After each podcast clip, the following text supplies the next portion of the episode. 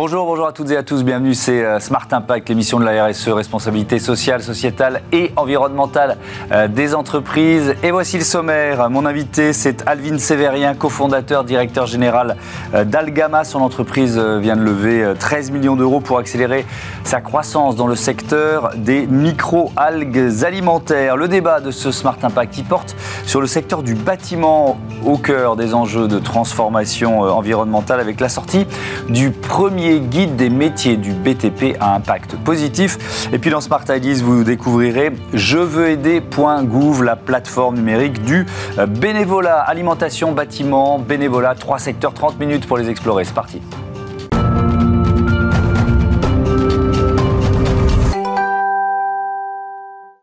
L'invité de ce Smart Impact, c'est donc euh, Alvin Sévérien. Bonjour. Bonjour. Bienvenue. Vous êtes le cofondateur, le directeur général euh, d'Algama, créé en 2013 avec deux amis d'enfance, c'est ça? Absolument. C'était quoi votre, votre idée de départ? Comment vous, Pourquoi vous êtes lancé?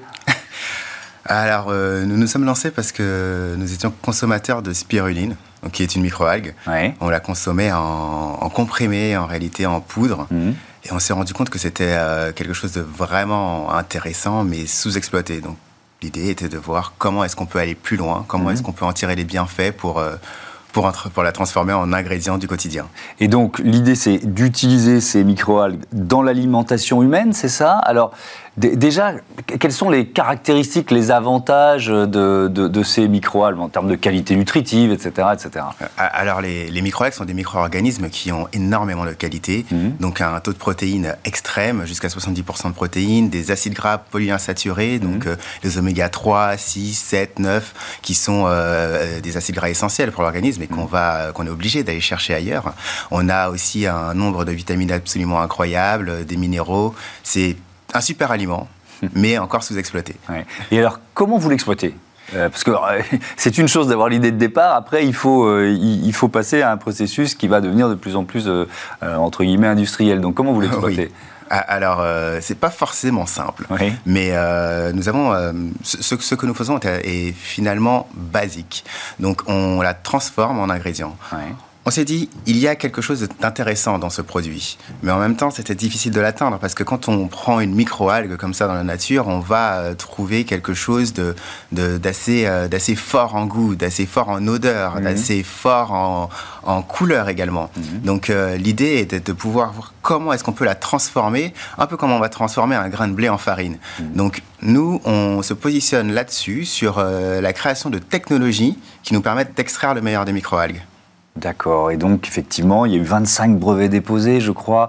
Euh, Aujourd'hui, c'est 40 salariés, euh, euh, Algama, euh, 50 recrutements prévus parce que euh, il y a eu une levée de fonds récente, hein, c'était au mois de janvier, je crois, de euh, 13 millions d'euros. Alors, vous en êtes où quand on a une levée de fonds comme celle-là? Ça veut dire qu'on veut accélérer évidemment son développement, sa croissance. Vous en êtes où aujourd'hui? On en est à quel stade du développement d'Algama? Voilà. Alors effectivement, on a, euh, on a une technologie qui est éprouvée, qui, euh, qui fonctionne très bien Mhm. et que nous sommes en train d'installer dans une usine que nous venons d'acheter. Donc, euh, donc là, on est vraiment à- au, stade, euh, au stade industriel. Mhm. On a pu déjà travailler avec des partenaires industriels par le passé et donc c'est ce qui nous a permis de livrer nos premiers clients. Et euh, aujourd'hui, euh, bah, propriétaire de notre usine, une équipe qui grandit, des euh, clients qui euh, sont très satisfaits des produits que nous, euh, que nous avons créés. Donc maintenant, c'est la croissance. 25, je reviens sur les brevets quand même, 25 brevets déposés. Euh, on, on est dans, parce que on est dans quel domaine d'innovation? Vous dites c'est pour, euh, pour transformer euh, le- la microalgue en euh, un, un- un aliment utilisable ensuite pour en créer d'autres. C'est ça, si j'ai bien compris Oui, c'est ça. On n'a pas encore précisé ce qu'on fait, mais notre, notre ingrédient phare nous permet de remplacer les œufs. Donc, à partir de l'algue, Ouais. c'est pas intuitif, j'en conviens, mais on va réussir à pour les protéines, c'est intuitif quand même. Pour les protéines, oui. Ouais, ouais. Bon, et parce que finalement, l'œuf, c'est une, euh, c'est, une protéine Bien extrêmement fonctionnelle qu'on- dont on se sert pour texturer de nombreux aliments. Alors, euh, c'est ce qui nous permet d'avoir le gâteau, d'avoir la mayonnaise. C'est, euh, et c'est comme ça que nous avons, euh, nous avons évolué vers des protéines fonctionnelles. Mhm. Et nous nous servons donc de cela pour remplacer les œufs. Et en plus, on a un avantage, c'est que, bon, évidemment, il n'y a pas de problématique de goût, Mhm. de couleur, de texture. On est sur quelque chose qui remplace euh, vraiment très bien. On le remplace en plus avec la même quantité d'œufs. Et c'est moins cher que l'œuf. D'accord. Et ce produit phare, vous l'avez appelé Tamalga, c'est ça? C'est ça. Et donc, il est utilisé par qui aujourd'hui? Alors aujourd'hui, il est utilisé par des industriels de l'agroalimentaire. Je ne peux pas forcément révéler les noms. Non, non, non, mais... Euh... Qu'ingrédientiste, on a notre euh, discrétion, mais euh, il est utilisé par, euh, par des industriels qui l'utilisent essentiellement sur tout ce qui est boulangerie, viennoiserie, pâtisserie. Mmh. Donc il y a beaucoup d'eux qui sont utilisés dans ce secteur, mais d'autres également. D'autres qui vont vouloir texturer. Donc par exemple, on a des acteurs qui sont dans, dans, dans les, les steaks végétaux. Pour pouvoir euh, amener du liant à leurs steaks végétaux, ils, ont, ils utilisent donc du tamalga. Et ça devient quoi? C'est une poudre? Oui. C'est une poudre que vous, que vous livrez? C'est, euh, donc là, vous avez euh, acheté une usine. elle se situe où? Quels sont les défis quand on, voilà, quand on passe à l'industrialisation? Alors, l'usine se situe à Liège, en Belgique. Et, et, les défis sont, sont, assez nombreux parce que ce sont de nouvelles responsabilités, ce sont de nouveaux, de nouveaux de, nouveaux actifs pour la mmh. société qui sont, euh, qui sont assez lourds, mmh. mais euh, c'est en même temps la possibilité d'avoir la maîtrise intégrale de nos procédés. Mmh. Parce que jusqu'à aujourd'hui, on travaillait, comme je le disais précédemment, avec des partenaires qui nous permettaient de, euh, de faire la première version de notre produit. Mais nous avons déposé beaucoup de brevets sur euh, des technologies qui sont absolument uniques et euh, qui nécessitent de les, de les placer chez nous mmh. et, et, en sécurité dans, derrière nos murs bien opaques. Donc, parce que nous, avons, nous sommes parvenus à atteindre un niveau de transformation qui est, euh, qui est absolument unique au monde mmh. et euh, qui nous permet de révéler vraiment une fonctionnalité comme personne n'arrive à le faire. Les algues, je reviens à la matière première, euh, elles sont, je vais poser vraiment des questions de, base, mais elles sont en accès libre ou alors c'est une, c'est une ressource qu'il faut acheter, que d'autres essayent aussi de transformer peut-être pour d'autres usages? Oui, c'est une ressource que, qui est produite. Donc euh, les, algues sont produites. On parle, on parle surtout de micro-algues chez ouais. à vrai dire, qui, ont, euh, qui sont un peu particulières. Donc comme je disais tout à l'heure, ce sont des micro-organismes. Leur production donc est très saine, très intéressante, et euh, mais aller la chercher dans la nature représenterait euh, donc euh, des complexités et des risques aussi importants parce que je vais, je vais vous donner quelques exemples sur leurs propriétés. Elles sont effectivement très très riches avec de, de, nombreux nutriments, mais elles vont aussi avoir la faculté de capter les métaux lourds. Donc vous pouvez imaginer si c'est produit dans un dans un environnement qui n'est pas contrôlé intégralement, bien c'est quelque chose qui va être néfaste pour l'organisme. A contrario, dans un, dans un environnement contrôlé, ben, mm. c'est plutôt euh, positif pour l'organisme. Euh, pourquoi remplacer l'œuf? Parce que c'est euh, parce qu'en fait on trouve des œufs partout. Mm. Et quand on commence par l'œuf, on commence par vraiment une protéine extrêmement fonctionnelle qui permet d'avoir des propriétés de texturation mm. extrêmes. Donc en partant de l'œuf, on est capable de faire beaucoup d'autres choses. Et c'est vrai que nous avons euh, déjà développé de nouveaux produits qui sont euh, dans différentes catégories, donc les alternatives aux œufs, mais également euh, aux produits laitiers, à la viande, aux, poissons. Hmm. Donc vraiment quelque chose de très très large pour, pour pouvoir vraiment alimenter l'industrie. Et donc nous nous positionnons sur les ingrédients qui permettent aux industriels, aux, euh, mais pas que en réalité, mm. parce que c'est aussi, euh, c'est aussi aux chefs ou aux plus petites entreprises de créer des nouveaux, de, de, nouveaux produits de, pour le quotidien. Est-ce qu'il y a aussi un débat sur, voilà, sur euh, alors je ne sais pas ce que représente le marché de l'œuf aujourd'hui, ça doit être assez faramineux, assez gigantesque, mais sur les conditions de production, sur la maltraitance animale, enfin voilà, ça permet aussi de, de passer outre ces, ces inconvénients ou ces critiques faites au, au marché de l'œuf? Aujourd'hui, l'essentiel des entreprises euh, et des grandes entreprises agroalimentaires, mais vraiment au travers de la planète, mhm. ont pris l'engagement d'arrêter l'œuf en batterie d'ici à 2025. Donc ça, c'est quelque chose d'assez positif, mais c'est aussi un grand challenge parce que euh, réussir à trouver suffisamment d'œufs quand on n'a plus l'œuf en batterie, c'est extrêmement compliqué. Mhm. Donc nous venons répondre à cette problématique, mais une problématique qui euh, finalement pour certains a été anticipée pour l'année 2025, mais commence à démarrer beaucoup plus tôt. Alors en France, on est déjà vraiment assez bon sur le plein air, mais euh, Algama ne travaille vraiment pas exclusivement avec la France. Mmh. Mais sinon, on a pu voir, notamment cette année et l'année dernière, qu'il y a eu déjà de nombreuses contraintes parce que le prix des œufs a été multiplié par deux, par trois en Europe, jusqu'à sept en Amérique du Nord. Donc, euh, on est sur un marché extrêmement volatile et avec de nombreuses pénuries dans mmh. plusieurs zones du monde. Donc, on a eu déjà beaucoup de contraintes, notamment à cause des grippes aviaires, à cause de la hausse des matières premières, à mmh. cause de la hausse de l'énergie. Et euh, donc, nous répondons vraiment à cet ensemble de contraintes qui, qui qui, couvre un spectre très large. Dernier mot sur les, recrutements, parce que je le disais tout à l'heure, vous êtes 40 salariés aujourd'hui, il y a 50 recrutements prévus. Euh, c'est quel type de, profil? C'est plutôt des, plutôt des ingénieurs? Plutôt, quel, quel, profil vous cherchez?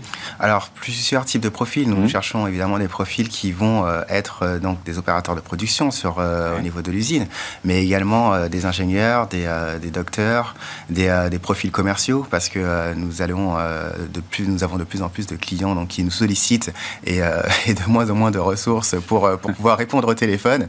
Donc euh, on cherche vraiment un spectre très large d'employés. ce sera une toute nouvelle boîte bientôt. Et ben voilà, merci beaucoup et bravo. Merci Alvin Sévérien. À bientôt sur, sur Bismart. On passe à notre débat. Les métiers du BTP à impact positif.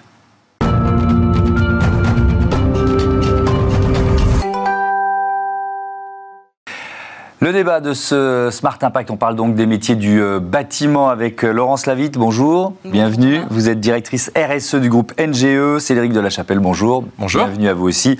Euh, le directeur service de Cone France, NGE, quatrième groupe français de, BTP, c'est ça? Présentez-nous un peu le groupe. Tout à fait. Donc NGE, 16 000 collaborateurs, 17 implantations géographiques, quatrième acteur du BTP français, 3 milliards de chiffre d'affaires l'an dernier. 3 milliards de chiffre d'affaires dans le dernier. Et vous euh, publiez à l'occasion du euh, salon euh, Talents for the Planet ce guide des métiers du BTP à impact positif. je l'ai là, peut-être qu'on l'a en image aussi, mais pourquoi cette démarche? Pour réellement faire connaître aujourd'hui les métiers du BTP. Je pense qu'on a tous des idées reçues et on a voulu un petit peu communiquer sur comment finalement on impacte de manière positive aussi bien la société d'un point de vue environnemental que social. Et mmh. euh, l'idée, c'était réellement de mettre un coup de projecteur sur la diversité de nos métiers et euh, la participation active euh, au changement climatique et à l'adaptation des ouvrages aujourd'hui. Mmh. Métiers du BTP à impact positif. Est-ce qu'ils sont tous en train de se transformer et de devenir à impact positif? Vous voyez ce que je veux dire? Ou est-ce que, Parce que c'est un secteur pour lequel les enjeux sont, sont majeurs mm. euh, et, qui a on va dire, amorcé sa, transformation, hein, c'est évident. Mais à quel point euh, cette transformation, elle est en cours? Elle est, elle est justement avancée Oui, aujourd'hui, le BTP, on, on parle par exemple chez NGE, 20% de notre activité sont liées aux travaux ferroviaires. C'est pas forcément euh, cette activité-là qui vient en premier quand mhm. on pense BTP.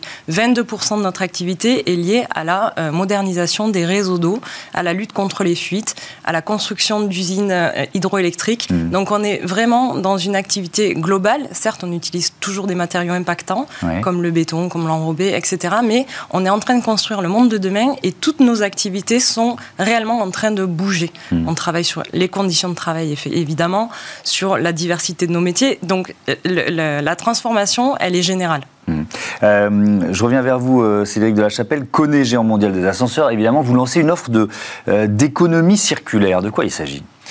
Euh, de quoi il s'agit? En fait, euh, vous m'avez invité il y a un an à peu près. Je m'en souviens très bien. Euh, voilà, on avait parlé, présenté un peu notre stratégie environnementale, mmh. voilà, qui était basée sur tout le cycle de vie de, de, nos ascenseurs, donc des ascenseurs très éco-efficients, mmh. après une activité de service qu'on décarbone. Et pour toute l'activité de modernisation et de remplacement complet d'ascenseurs, c'est là où on a créé une offre d'économie circulaire. On l'avait testé l'année dernière en 2022. Mmh. Cette fois-ci, on a créé une filière d'économie circulaire. L'objectif, c'est quoi? C'est de réutiliser les composants qu'on démonte pour leur trouver une deuxième vie et du coup réduire l'impact environnemental mmh. des modernisations des ascenseurs. Ça se recycle à quelle, euh, dans quelle proportion un ascenseur?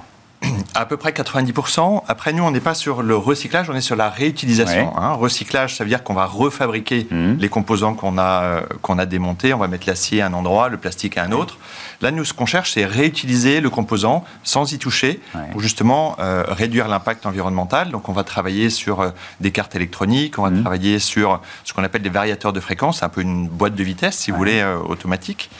Euh, donc on va travailler sur ces composants-là pour leur trouver une deuxième vie dans l'ascenseur ou peut-être même euh, en dehors de l'ascenseur. Oui, on va justement détailler ce qu'est cette, euh, cette filière. Vous, vous parliez des idées reçues. C'est quoi les idées reçues sur, le, sur les métiers du bâtiment? Je pense que vous avez été à l'école comme moi et on dit souvent si tu travailles pas bien, tu finiras sur les chantiers.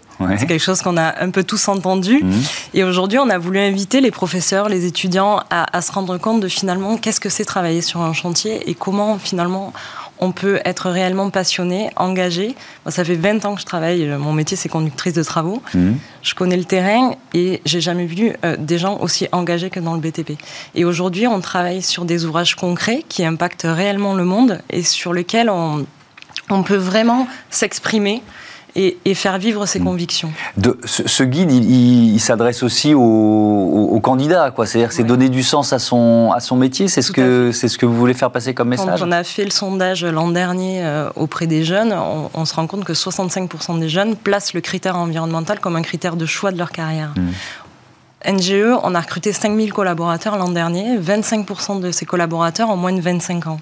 Donc effectivement, l'objectif, c'est réellement de mettre en avant nos métiers et de sortir de, ce sillon de pensée qui est un petit peu daté et de dépoussiérer, réellement mmh. l'image que l'on peut avoir de, nos métiers. Mmh.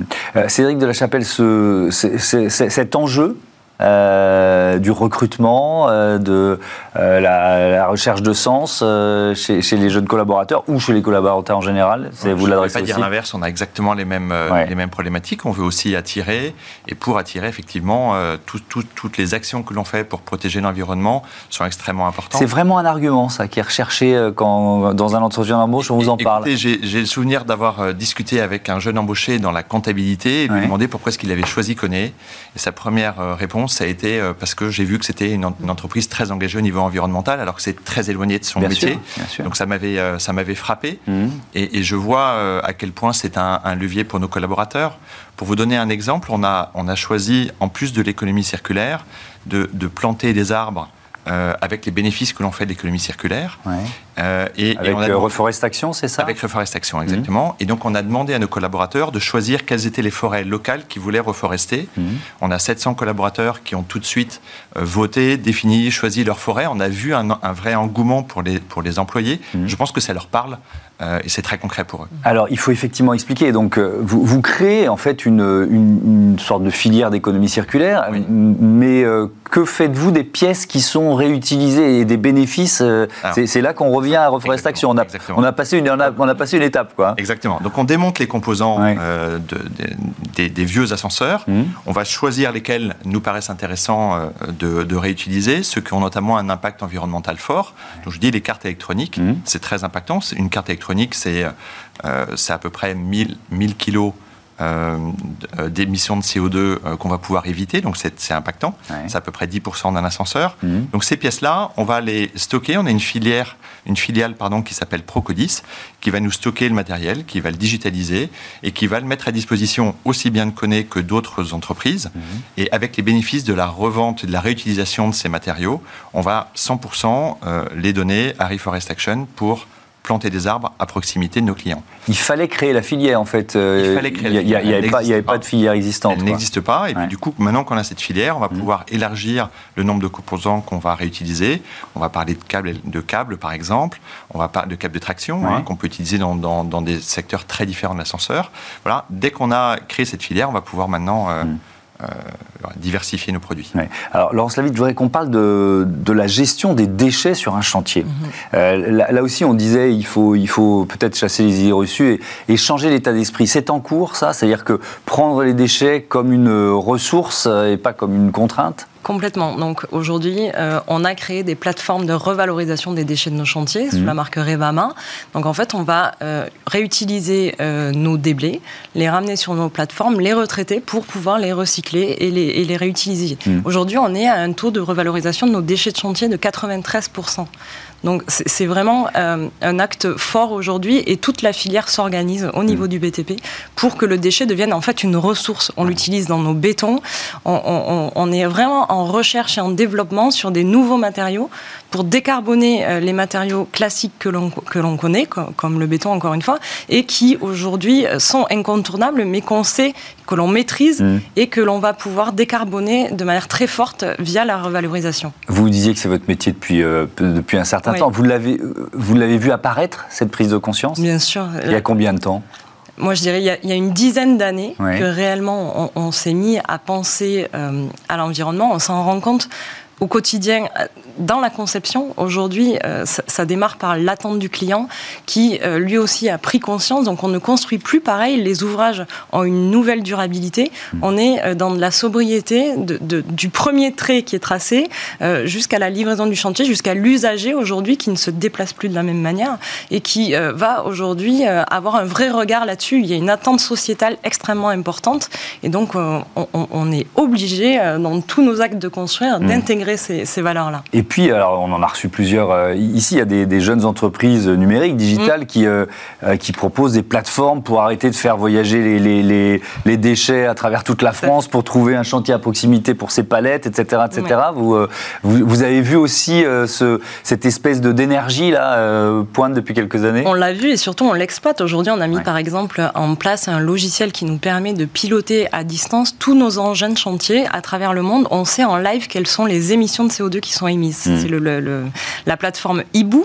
Et, euh, ça permet, ça a créé une émulation en interne. Il y a un challenge entre chauffeurs d'engins qui se, sur le fait de optimiser leur mouvement de pelle pour euh, réduire au maximum euh, les émissions. Et ça, c'est en live, en permanence, sur, dans le monde entier. Donc, c'est, voilà, effectivement, le numérique nous aide et il y a une vraie dynamique autour de ça. Vous utilisez aussi, je crois, c'est une, une plateforme dédiée aux professionnels du bâtiment, c'est ça? Alors, on utilise des plateformes, euh, pour, vous voulez dire pour le... Bah pour, toujours pour cette filière de, d'économie circulaire. Alors oui, en tout cas, cette, ces Puisque ça ne s'adresse pas que à Coné, hein, c'est, ouvert à d'autres entreprises. On utilise effectivement des plateformes de revente, de, revaloriser les composants qu'on a mmh. démontés.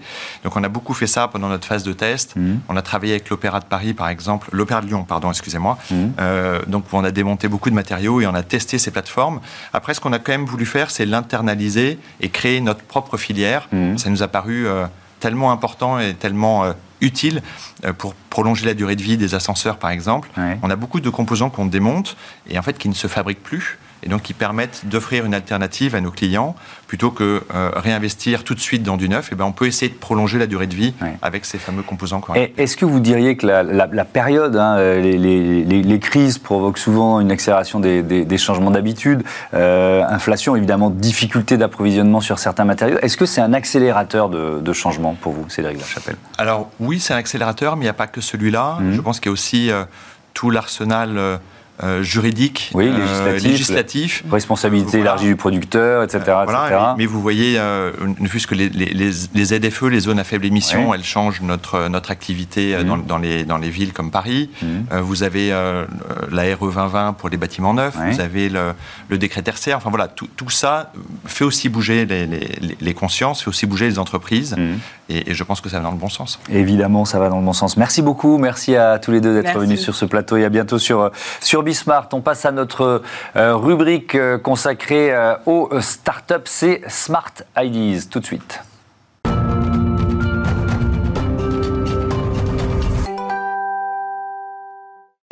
Smart Ideas avec je veux aider.gouv. Bonjour Joe Ashkar, bienvenue. Merci de m'accueillir. Vous êtes le responsable des opérations de je veux aider.gouv. C'est quoi?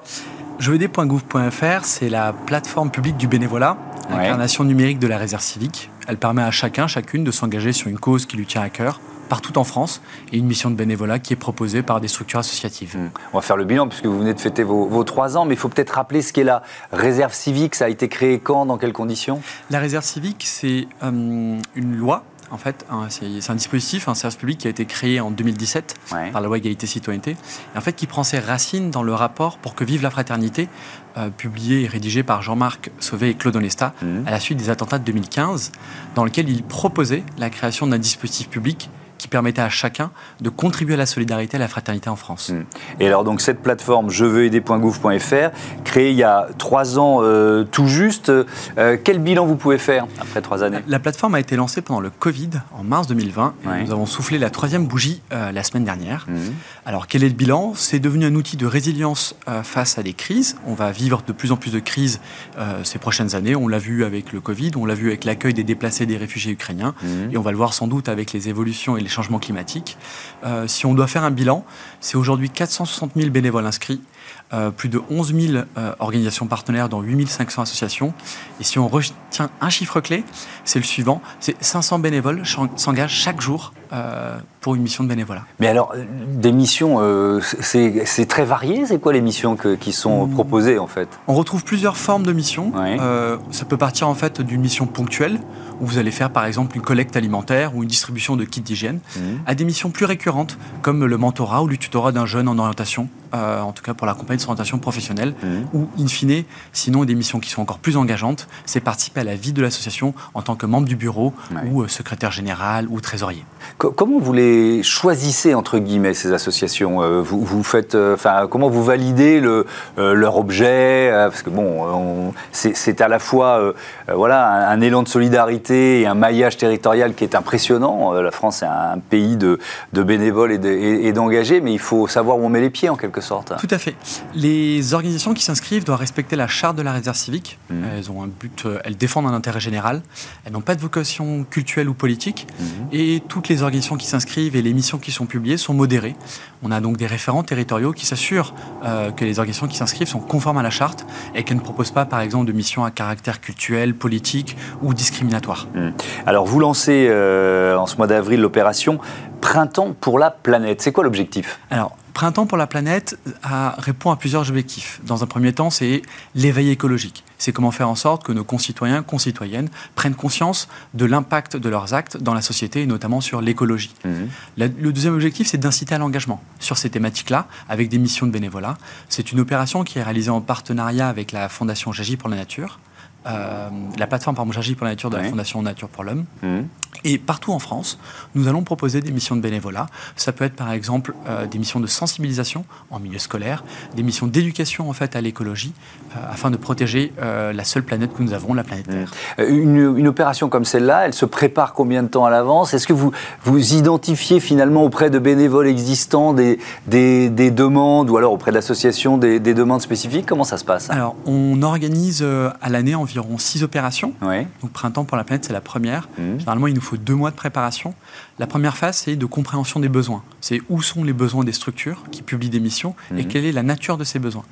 La deuxième phase, c'est de tester l'appétence des bénévoles. C'est est-ce que cette cause euh, pour laquelle on souhaite faire une opération a réellement un écho auprès des bénévoles.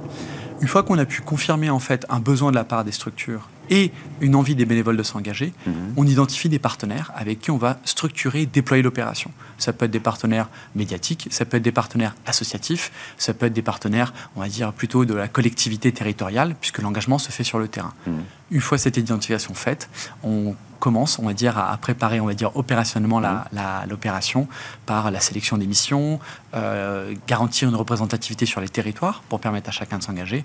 Et après, s'ensuit une phase de communication. L'opération Printemps pour la planète se déroule du 3 au 23 avril. Et eh ben voilà, on a fait passer tous les messages. Merci beaucoup, Joachkar. Euh, euh, Printemps pour la planète, vous pouvez y participer grâce à la plateforme jeveuxaider.gouv.fr. Voilà, c'est la fin de ce numéro de Smart Impact. Merci à toutes et à tous de votre fidélité à Bismart, la chaîne des audacieuses et des audacieux. Salut